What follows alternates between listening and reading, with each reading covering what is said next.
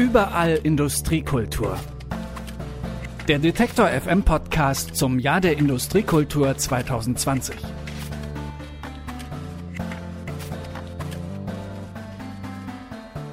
Hallo zusammen, mein Name ist Stefan Ziegert und ich freue mich, dass ihr dabei seid bei der dritten Folge unseres Podcasts Überall Industriekultur, der zusammen mit der Kulturstiftung des Freistaates Sachsen entstanden ist.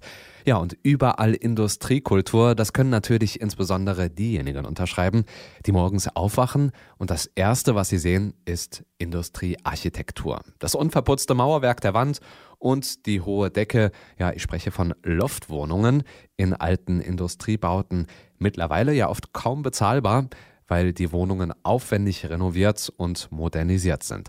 Der Grundgedanke, der war aber ursprünglich ein anderer, nämlich so wenig wie möglich an der Bausubstanz verändern, eben nur das, was notwendig ist. Das Ergebnis dann, der Charme der Industriearchitektur bleibt erhalten und die Mieten sind günstig. Damals wie heute ist das natürlich insbesondere für die Kreativwirtschaft wichtig. Preiswerte Räume. Die Zauberwörter sind niedrigschwellig sanieren. Genau darum geht es in dieser Folge. Dafür stelle ich zwei unterschiedliche Projekte vor an zwei verschiedenen Orten. Und trotzdem gibt es eine Verbindung zwischen beiden. Dazu aber später mehr. Zunächst geht es nach Görlitz in Ostsachsen. Die Stadt, die teilt sich in einen deutschen und einen polnischen Teil. Am Stadtrand der deutschen Seite, da steht eine riesige Stahlbetonkonstruktion, das Kühlhaus Görlitz. Und hier wurde genau das früher gemacht, gekühlt. 1954 ging der Betrieb los. Es ist eines von mehreren Kühlhäusern und hier wurde die Staatsreserve für Lebensmittel der DDR gelagert. Heute wird das Kühlhaus Görlitz ganz anders genutzt. Es ist Kulturbetrieb, ein Ort für Touristinnen und Touristen und ein Ort für Solo-Selbstständige oder Start-ups, die hier Räume anmieten können. Und angefangen hat alles, und das ist kein Scherz, mit einem Loch im Zaun. Das hat mir der Mitbegründer vom heutigen Kühlhaus Görlitz, Danilo Kuscha, im Interview verraten. Er und seine Kumpels, die haben 2006 nach einem Ort für Techno-Partys gesucht und haben das Kühlhaus entdeckt, das seit 1993 still lag, und sind dann zunächst immer mal wieder illegal auf das Gelände. Fast zwei Jahre hat es gedauert, bis sie dann mit dem Eigentümer Kontakt aufnehmen konnten. Ihm haben sie dann ihr Konzept vorgestellt, nämlich in der alten Industriebrache Schritt für Schritt Freiräume zu schaffen. Und das war der Startpunkt für eine ziemlich einzigartige Beziehung, die bis heute andauert. Mehr dazu hört ihr jetzt im Interview mit Danilo Kuscher. Der Dreh- und Angelpunkt war am Anfang gar nicht unbedingt der Eigentümer, sondern der Geschäftsführer. Es gab einen alten Geschäftsführer, der uns für, also der uns einfach nicht ernst genommen hat. Ähm, der ist in Rente gegangen. Eine holländische Firma war das, ne? Genau, also ja, genau. Wir können ja beim Urschleim anfangen. Es ist eine holländische äh, Kühlhauskette, die mehrere Kühlhäuser noch in Betrieb hat. Hans van Leven ist der Eigentümer dieser Firma und es gab dann einen neuen Geschäftsführer, das ist Holger Nitschmann, der ist das auch heute noch. Und der hat gedacht, naja, wenn es hier ein paar Verrückte gibt, die das Gelände kaufen wollen, ist das unsere Gelegenheit, das loszuwerden, weil es war halt eine runtergekommene Brache, die wirklich, also das war ein reines Zuschussgeschäft, das war klar und das wäre nie wieder nutzbar gewesen. So. Und aufgrund dessen hat er dann relativ schnell einen Termin gemacht, als er dann sein Amt angetreten hat beim Eigentümer und wir sind zum ersten Treffen dahin gefahren haben da imaginäre 30.000 Euro im Koffer gehabt, die natürlich nie wirklich da waren, sondern wir haben uns im Bekanntenkreis überlegt, wer kann sich wie viel Geld zusammenborgen. Gehabt haben wir eigentlich keins. Und bei dem ersten Treffen hat sich dann ergeben, dass der Eigentümer Hans van Leven gesagt hat, naja, ich könnte euch das schenken, weil es nicht wert ist. Ich könnte es euch auch für ein günstiges Geld verkaufen oder so, aber sagt mir lieber, was ihr vorhabt und vielleicht will ich ja mit einsteigen und das mit unterstützen. Und so ist es eigentlich gekommen und auch heute immer noch. Vielleicht doch jetzt an der Stelle nochmal an den Anfang. Ja? Also man sieht hier teilweise noch die alten Wände, man sieht die alten Fassaden. Soweit ich weiß, habt ihr euch damals bewusst dagegen entschieden, beispielsweise die Fassade zu streichen. Der Eigentümer wollte das eigentlich. Warum habt ihr euch dagegen entschieden? Uns ist es sehr wichtig, dass wir alles so ursprünglich lassen, wie es hier war, wo es nur geht. Also vom gesamten Design her oder, oder von der ganzen Gestaltung der Räume her, sage ich mal, da wird vielleicht mal ein grauer Strich an die Wand gemalt, aber es wird auf gar keinen Fall durchrenoviert. Weil es ist wie bei einem Oldtimer ein Stück weit. Klar kann man den wieder total super herrichten und lackieren, aber eigentlich ist es schöner, wenn der Patina hat. und wenn alles noch original ist und nur die Funktion wiederhergestellt ist. Ein Stück weit liegt es auch immer an der Finanzierung. Wir stehen weitestgehend auf eigenen Füßen. Der Eigentümer muss immer sehr viel mittragen finanziell. Das hat sich auch über die Jahre erst so entwickelt. Er hat auch uns am Anfang immer erst beobachtet eine ganze Zeit lang, ob wir tatsächlich auch liefern können oder ob wir halt bloß irgendwelche Leute sind mit Hirngespinsten und wir konnten ihn scheinbar überzeugen und hat dann immer mehr mit investiert. Wenn man sich das anschaut über die Jahre hinweg, ihr habt quasi vermieden, größere kostenintensive Sanierungen anzugehen, sondern immer kleinere und nach einem gewissen Prinzip habt ihr gehandelt. Gibt es Beispiele, die du vielleicht erwähnen kannst, wo ihr euch, sag ich mal, für die kostengünstigere Variante entschieden habt? Das zieht sich eigentlich wie ein roter Faden durch. Wir haben neue Sachen nur gekauft im Falle zum Beispiel einer Feuertreppe, weil das ist sicherheitsrelevant, da kommt man nie drum rum. Oder Brandschutztüren, wenn man da Gebrauchte kauft, kann man sich nicht sicher sein, ob die noch die nötigen von den Zertifikaten her noch passen und so weiter. Solche Sachen haben wir neu gekauft. Alles andere versuchen wir nur mit Sachen zu machen, die wir entweder vom Schrott holen oder die wir günstig irgendwo aus irgendeiner Insolvenz oder auf, aus irgendeiner Auflösung aufgekauft haben oder aber die uns unser inzwischen weit über 200 Personen umfassendes Helfernetzwerk zuspielt oder vorbeibringt, weil die wissen, wie wir ticken, was wir brauchen und uns immer mit den nötigen Dingen und Ausrüstungssachen versorgt haben. Und das, was Danilo Koscher hier anspricht, das sieht man hier fast an jeder Stelle. Auch in unserem Raum, wo wir das Interview führen und heute die Siebdruckerei ist. Drei der vier Wände sind verputzt. Bei der vierten, da war die Lust nicht mehr ganz so groß, hat mir Danilo Kuscher gesagt, deshalb blieb sie unverputzt. Genauso wie die Decke, unter der ein großes Tuch hängt. Was auch auffällt, neben uns sind zwei Heizkörper, die unterschiedlich aussehen. Der rechte ist noch sozusagen das Original, der linke, der ist von einem Schrotthof, da der alte geklaut wurde. 15 Jahre stand das Kühlhaus ja leer. In dieser Zeit, da haben Schrottdiebe mitgenommen, was sie tragen konnten. Und auch das, was sie nicht tragen konnten. Zum Beispiel die Umlenkrollen des Aufzugs, die jeweils mehrere hundert Kilo wiegen. Weil Diebe die Rollen aus Metall nicht tragen konnten, wurden sie offenbar die sechs Etagen des Kühlhauses runtergerollt. Und die Kerben im Beton, die sieht man heute noch. Aber zurück zur Sanierung. Hier waren Danilo und sein Team einfallsreich und der Zufall, der hat auch mitgeholfen.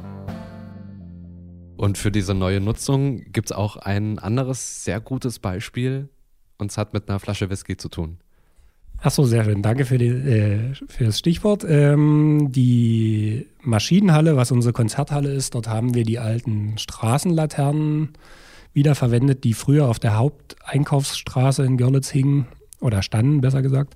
Ähm, die kennen vielleicht einige Leute noch äh, aus dem Osten. In einigen Städten in den Einkaufsstraßen waren so weiße Kugellampen der Standard gewesen. Und als in Görlitz die Berliner Straße saniert wurde und neu gemacht wurde, sind diese Lampen, die werden alle weggeflogen. Und das ist auch so ein Beispiel, das ist uns zufällig aufgefallen und wir haben die entsprechende Baufirma äh, überzeugen können, bevor die die wegschmeißen und noch Entsorgungskosten dafür bezahlen, haben wir die quasi übernommen und logischerweise habe ich mich dann auch nochmal dafür bedankt in Form der Flasche Whisky.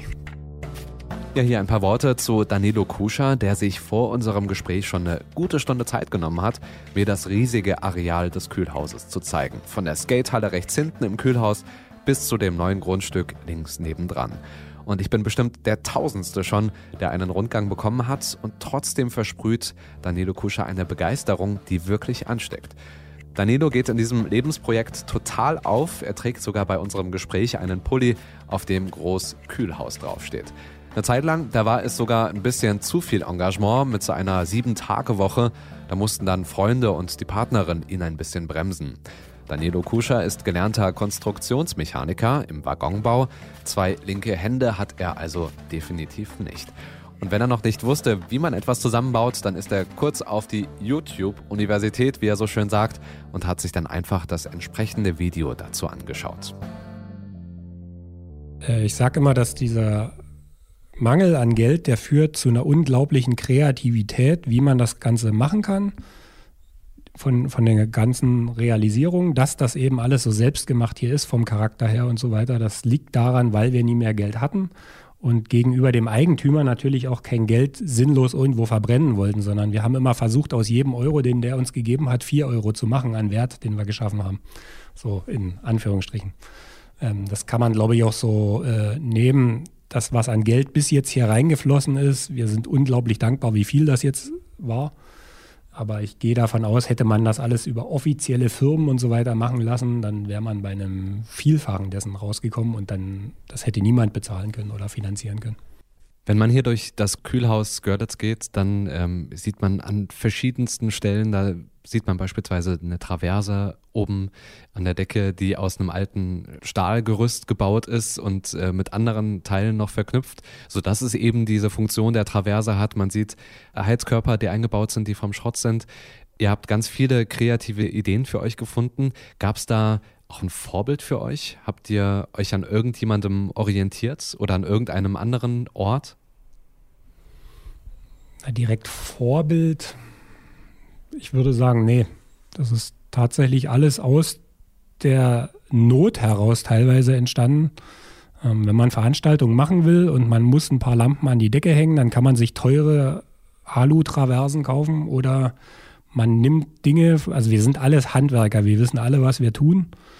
Und aufgrund dessen kann man halt auch über Alternativen nachdenken, wie es funktioniert. Und das zeigt ja die Praxis, dass es funktioniert. Bei uns ist in all den Jahren noch nie irgendein gravierender Unfall oder irgendwas vorgekommen, dass wir irgendwas falsch gemacht hätten. Und so gesehen, wir haben kein Vorbild diesbezüglich. Ich kann nur andere Beispiele nennen, wie nehmen wir das Tapetenwerk in Leipzig. Das wird auch auf eine alternative Art und Weise umgenutzt. Äh, das hat allerdings dort wirklich, dort merkt man richtig, dass das ein Architekten-Ehepaar oder ich glaube, das ist ein Ehepaar, die das betreiben.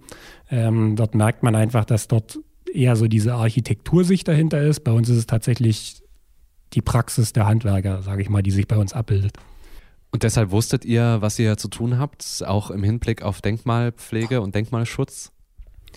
Die Denkmalpflege ergibt sich bei uns eigentlich mehr oder weniger automatisch. Wir wollen halt, dass so viel wie möglich am Objekt original bleibt. Und aufgrund dessen ist es uns ein Anliegen, auch das wieder so zu bauen, wie es halt vorher gewesen ist, wo wir das können. Wie wurde das Projekt eigentlich hier in Görlitz angenommen in den vergangenen Jahren und jetzt aktuell? Also ganz am Anfang haben wir sehr lange gebraucht, um von der Politik überhaupt wahrgenommen zu werden. Ähm, es hat viele, viele Jahre gedauert, bis überhaupt mal irgendjemand hierher gekommen ist, um sich vor Ort überhaupt davon zu überzeugen, was es hier tatsächlich gibt. Viele haben immer über uns geredet, aber wussten überhaupt nie, was die Realität ist. Das war auch ein schwieriger Weg, sich da irgendwie zu etablieren. Inzwischen ähm, werden wir von der Stadt ja voll anerkannt und auch, ich glaube auch, dass die Stadt auf uns angewiesen ist, was es betrifft, junge Leute in die Stadt zu holen. Also wir sind auch auf der görlitz.de Seite äh, und im Bereich Görlitz erleben und Subkultur und so sind wir ganz oben halt immer mit angepriesen. Die äh, Europastadt Görlitz Gorgelitz GmbH, was hier die regionale Wirtschafts- und Tourismusförderung quasi ist, die unterstützt uns aktiv im Moment in der Vermarktung und so. Und die, also wir sind schon inzwischen in der Stadt angekommen. Und seitens der Bürger ist es so, am Anfang war es so, wenn wir hier draußen den Zaun repariert haben und so, und da liefen so ein paar Rentner vorbei und so, wo man als junger Mensch, der eigentlich eine Technolocation aufbauen will, äh, erstmal auch mit Vorurteilen denkt, äh, rangeht und sich fragt, was werden die alten Leute jetzt von einem denken so. Aber auch da war immer Zuspruch da, die waren immer begeistert davon, dass es tatsächlich noch ein paar Verrückte gibt, die sich dieser Ruine im Prinzip angenommen haben. Und spätestens, als wir dann angefangen haben, immer an den Tagen des offenen Denkmals teilzunehmen und alleine beim ersten, wo wir geöffnet hatten, waren über 1000 Leute da gewesen. Wir haben die alten Ingenieure aufgetan, die hier äh, früher gearbeitet haben in dem Haus und so. Und die haben mit uns zusammen die Führungen gemacht und so. Und spätestens damit war eigentlich so ein Stück weit Durchbruch auch bei der Bevölkerung gewesen, dass die uns immer mehr wahrgenommen haben und total begeistert waren von allem, was wir hier machen. 2008 war die Geburtsstunde des Kühlhauses Görlitz. Seitdem ist viel passiert. Hier gibt es verschiedene Nutzungsmöglichkeiten. Ihr habt Proberäume, es gibt einen Konzertsaal, es gibt einen Technoraum, es gibt Werkstätten und ist noch lange nicht Schluss, oder? Was habt ihr sonst so geplant? Ähm, also Schluss ist hier noch lange nie. Das ist für mindestens für mich ist es auf jeden Fall eine Lebensaufgabe und ich weiß, dass ich hier noch einige Jahre äh, an der Entwicklung weitermachen will. Es gibt für mich auch keinen schöneren Beruf in meinem, also ich kann mir, ich habe auch keinen Plan B. Ich setze das alles auf diese eine Karte. Und die Leute, die mit uns mitmachen, die sehen das ein Stück weit, glaube ich, genauso. Und äh, Pläne sind momentan dahingehend, dass wir versuchen wollen, dieses Nachbargelände zu entwickeln, um erstmal eine finanzielle Basis jetzt hinzukriegen, die sich alleine trägt, weil auch uns ist klar, wir müssen dem Eigentümer gegenüber, haben wir die Verantwortung, irgendwann auf eigenen Füßen zu stehen. Wir können uns nie darauf ausruhen, permanent auf seinen Zuschuss quasi angewiesen zu sein. Und da sind wir uns auch mit ihm total einig darüber. Und äh, sobald wir eine finanzielle Basis haben, wollen wir dann das große Hauptgebäude angehen, wo wir noch hoffen, dass wir wenigstens an der Stelle mal Denkmalmittel kriegen, um das Hauptdach zu ja, reparieren zu können oder komplett neu. Das muss neu gemacht werden, da kann man immer reparieren. Weil das reinregnet. Weil es in dem Haupthaus immer noch reinregnet. Der Eigentümer hat bis jetzt 1800 Quadratmeter Dachflächen durch uns sanieren lassen. Beim Hauptdach werden es allerdings nochmal 2000 Quadratmeter und irgendwann ist auch mal der Punkt erreicht, wo vielleicht auch mal ein Denkmalamt auch mal nie nur Forderungen stellen sollte, sondern vielleicht auch mal unterstützen muss. Und da hoffen wir darauf, dass das dieses Jahr noch passiert und ab dann hätte man die Möglichkeit auch mal über das Kerngebäude, was das der ganz große Baustein eigentlich zum Schluss noch wird, nachzudenken. Und in den Stockwerken gibt es mehrere Ideen. Da ist von ganz simpler Lagervermietung, wie es halt früher mal zwar als Kühlhaus war, jetzt könnte man ganz normal Lager vermieten. Wir haben etliche Anfragen, das wäre ein Standbein. Man könnte darüber nachdenken, so ein komplettes Stockwerk mit Proberäumen auszubauen, weil da ist auch eine sehr hohe Nachfrage in Görlitz noch vorhanden. Im Dachgeschoss oben würden wir gerne Büroräume, Business Center, wie auch immer man es nennen will, großen Coworking Space auf 1600 Quadratmetern ermöglichen, weil man dort eine phänomenale Aussicht hat ins gesamte Umland bis ins Riesengebirge. Eine Boulderhalle war mal im Gespräch gewesen, weil auch wir haben in den Stockwerken sind unheimlich viele Säulen. Die sind eben bei ganz vielen Ideen und Anwendungen eigentlich im Weg, aber zum Thema Bouldern wären die eigentlich optimal, weil die so ein Grundraster vorgehen, wo man Zwischenwände stellen kann, die dann halt bebaut werden können. Und ja, also da gibt es noch etliche Möglichkeiten. Zwölf Jahre Leidenschaft. Stand jetzt kann man sagen, Danilo Kuscher, für dieses Projekt Kühlhaus Görlitz. Wenn dich jetzt jemand fragt, der ein ähnliches Projekt starten will und die Möglichkeit dazu hat, was würdest du mit auf den Weg geben? Was wären deine Ratschläge? Also ein Ratschlag ist, such dir so ein Projekt mit so einem Eigentümer. Ich kann mir nicht vorstellen, wie das anders funktionieren soll. Und ähm, der andere Ratschlag ist, such dir Leute, die das Ganze mitmachen, weil ohne diese wahnsinnig vielen Helfer, die wir haben und diese wahnsinnig vielen Ehrenamtler, die das all diese Jahre auch in ihrer freiwilligen Arbeit geleistet haben, ähm, das ist einfach das zweite komplette Standbein, mit dem es funktioniert. Und äh, der andere Punkt ist, ich glaube, es muss von mindestens ein oder zwei Personen auch wirklich ein Lebensinhalt sein. Im Beiwerk als Hobby ist das einfach nie zu leisten, sondern das bedarf einer grundsätzlichen Entscheidung im Leben. Lebensinhalt Kühlhaus. Ich danke für das Gespräch, Danilo Kuscher. Ja, sehr gerne und gerne auch mal wieder. Ich muss sagen, ich bin nach dem Interview ziemlich beeindruckt. Das Kühlhaus und das Gespräch mit Danilo Kuscher, das hinterlässt diesen Eindruck, alles ist möglich, wenn man es anpackt, einfach macht. Auch wenn alles erstmal neu und herausfordernd ist. Und herausfordernd ist es definitiv, Industriebrachen zu sanieren. Das fängt mit ganz konkreten Fragen an. Wie kann ich günstig sanieren? Wer wird die Räume nutzen und wie kann ich das alles umsetzen? Welche Regeln und Vorschriften muss ich beachten? Mit diesen Fragen im Gepäck geht es nach Leipzig zum Tapetenwerk. Das hat Danilo Kuscher im Interview ja schon angesprochen. Das Tapetenwerk ist nämlich ebenfalls ein Ort für Kreative, wo Künstler, Designer und Architekten unter einem Dach arbeiten. Und zwar schon seit 2007. Auch hier ging es darum, das ehemalige Tapetenwerk schrittweise auszubauen, um preiswerte Räume für Kreative zu schaffen. Und eine Besonderheit ist, Architektin und Eigentümerin Jana Reichenbach-Benisch hat außerdem jahrelang mit einem Team an einem dreiteiligen Forschungsprojekt gearbeitet. Der Titel, der klingt zugegeben etwas sperrig, aber sagt im Prinzip schon alles aus. Niedrigschwellige Instandsetzung brachliegender Industrieanlagen für die Kreativwirtschaft. Bei dieser Forschungsarbeit ist unter anderem ein Bauteilkatalog entstanden. Das ist sozusagen ein Handbuch für Fachleute als auch für Laien, wie man Industriebrachen sanieren kann, beziehungsweise wie man ein Nutzungskonzept erstellen kann. Genau darüber wollen wir sprechen und natürlich auch über das Tapetenwerk, warum es ein Vorzeigemodell ist und wie es überhaupt dazu kam, dass Jana Reichenbach-Benisch und ihr Mann hier einen Ort für Kreative geschaffen haben. Sie sind vom Fach. Trotzdem die Frage, bei der Sanierung haben Sie da auch gewisse Erfahrungen gemacht, was für Sie neu war und standen Sie vor Herausforderungen und welche waren das? Ja, absolut. Also ich habe als Architektin ja also über 20 Jahre Bauerfahrung hinter mir gehabt, ähm, bevor ich mit dem Tapetenwerk losgelegt habe.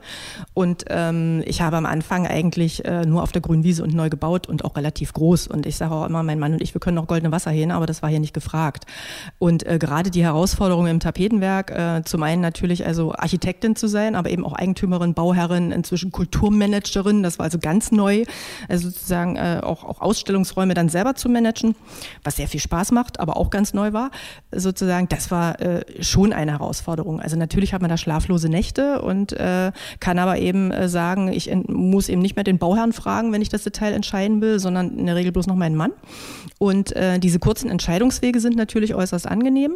Und ähm, gerade dieses Prinzip, das wir hier im Tapetenwerk fahren, also alles, was man irgendwo ausgebaut hat, wieder an einer anderen Stelle einzubauen, ist jetzt definitiv nicht neu, aber wir gehen es hier konsequent, weil wir auch wissen, dass unser Nutzerklientel das haben will. Also das war natürlich schon äh, anders, äh, als man äh, normal in Anführungsstrichen als Architektin äh, ein Projekt betreut.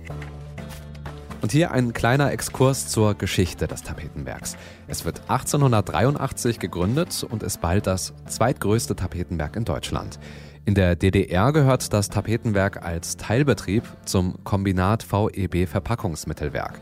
Das soll von der Treuhand nach der Wende abgewickelt werden. 1999 wird das Tapetenwerk von einem westdeutschen Unternehmen betrieben. Dort werden nur noch Platzdeckchen für die Lufthansa hergestellt.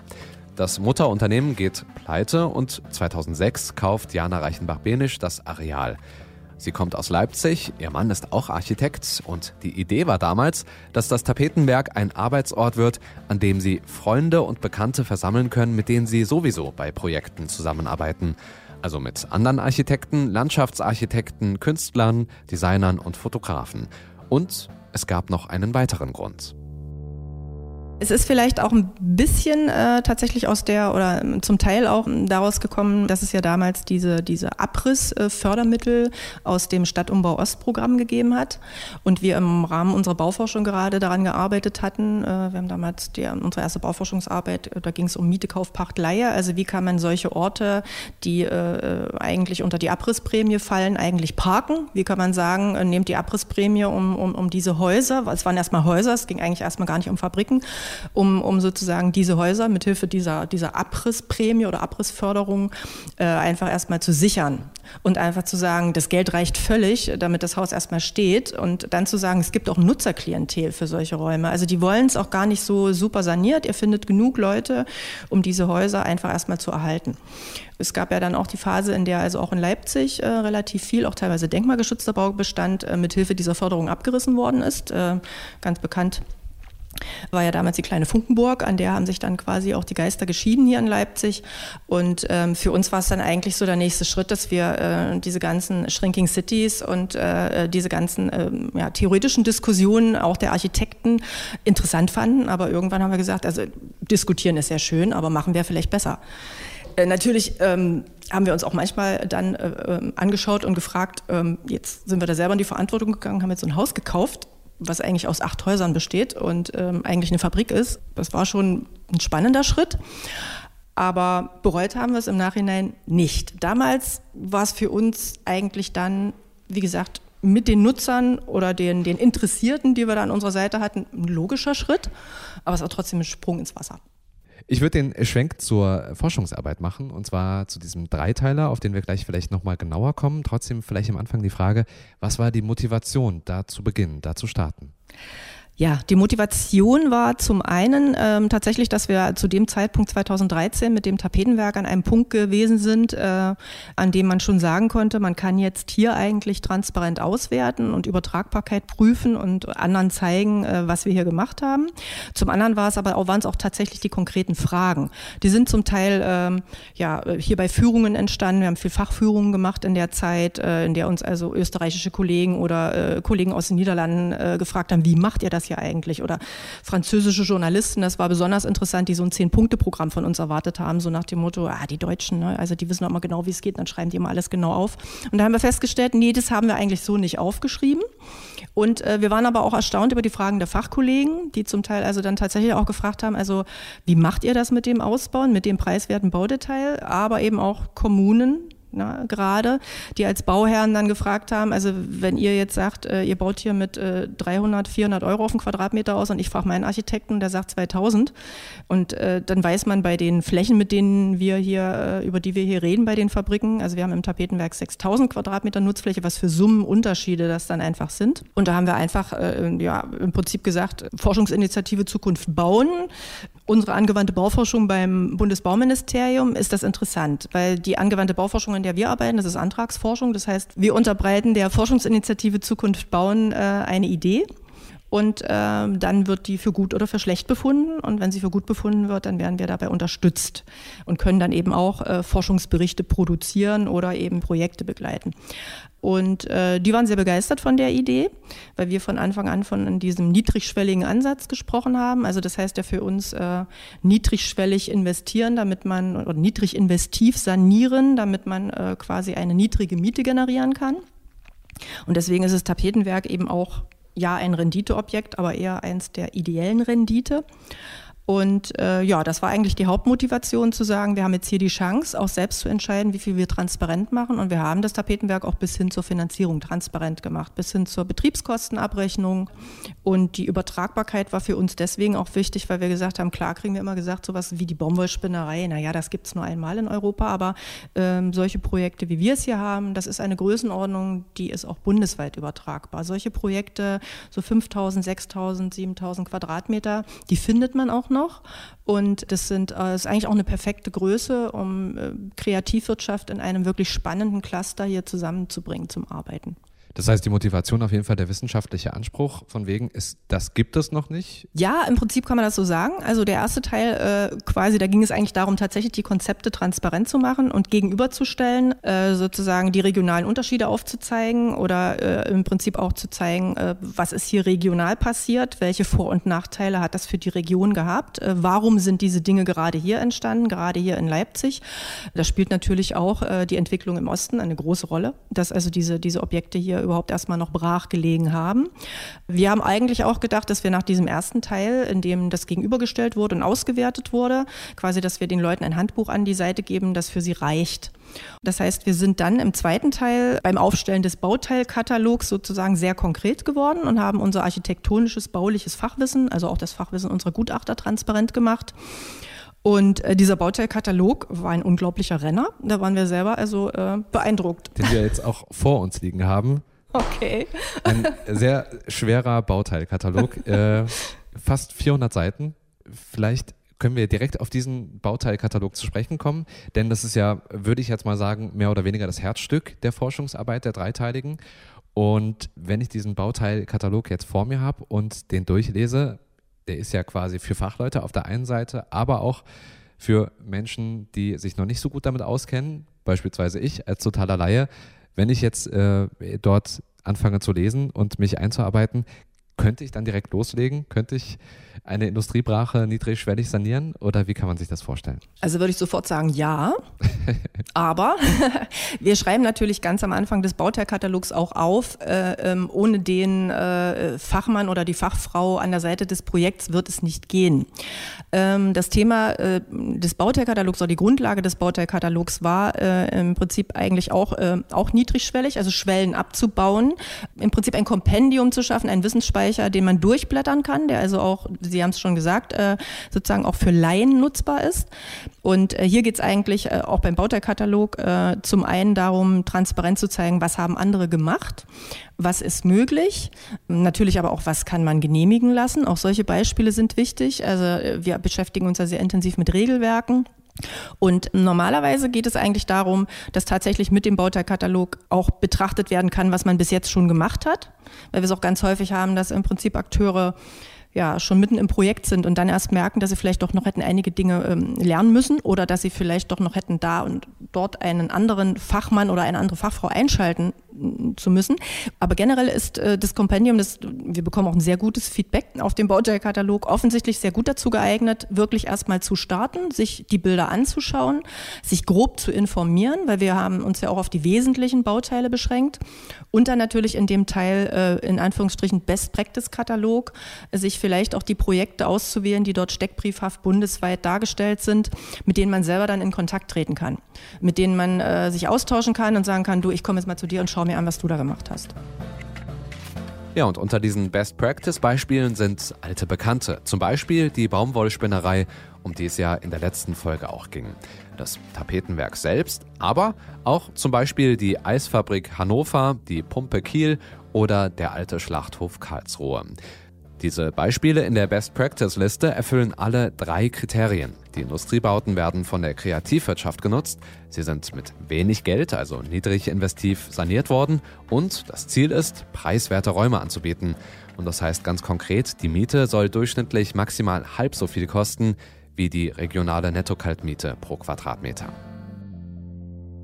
Ich würde mal ganz kurz auf den Bauteilkatalog zu sprechen kommen. Also da geht es dann beispielsweise, wenn man das mal aufblättert, da geht es um Bausubstanz, ähm, die überprüft wird und die eingeordnet wird. Und da geht es dann, wie Sie auch angesprochen haben, um Regelwerk. Worauf stützen sich die ganzen Daten? Also zum einen natürlich tatsächlich aus unserer eigenen Bauerfahrung aus der Bauerfahrung unserer Gutachter.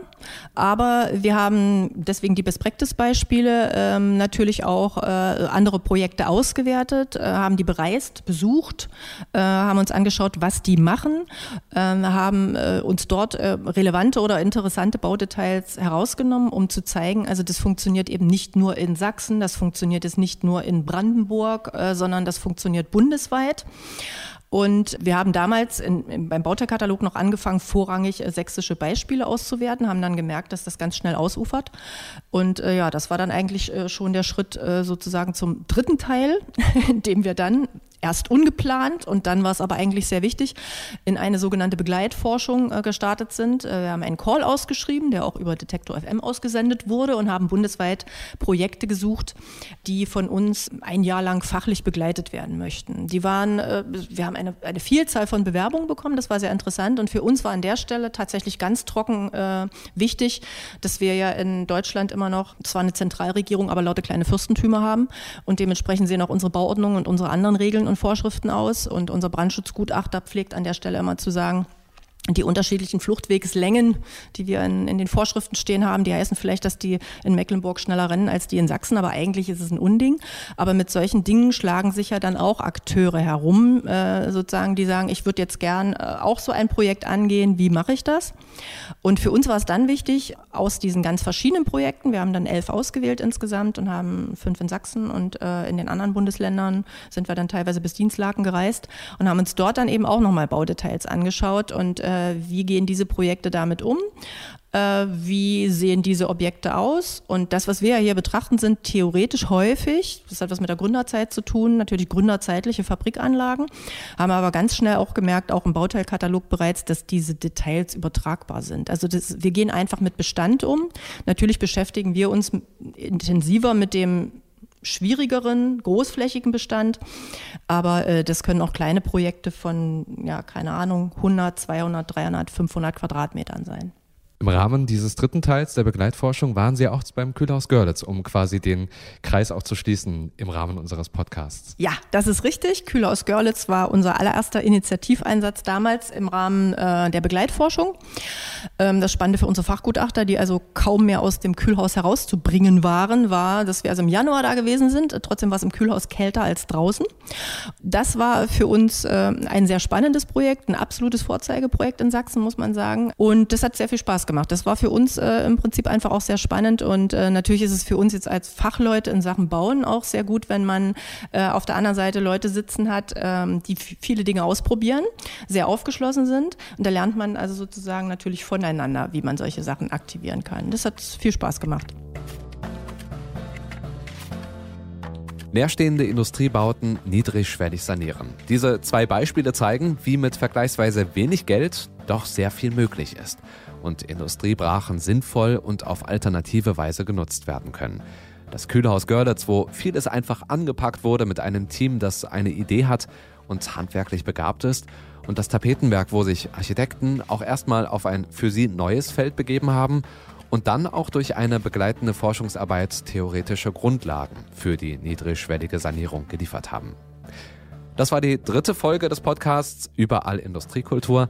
Und Industriekultur, die findet sich übrigens auch in der Mode wieder. Darum geht es dann in zwei Wochen.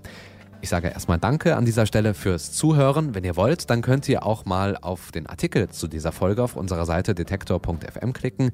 Da sind dann auch einige Fotos vom Kühlhaus Görlitz.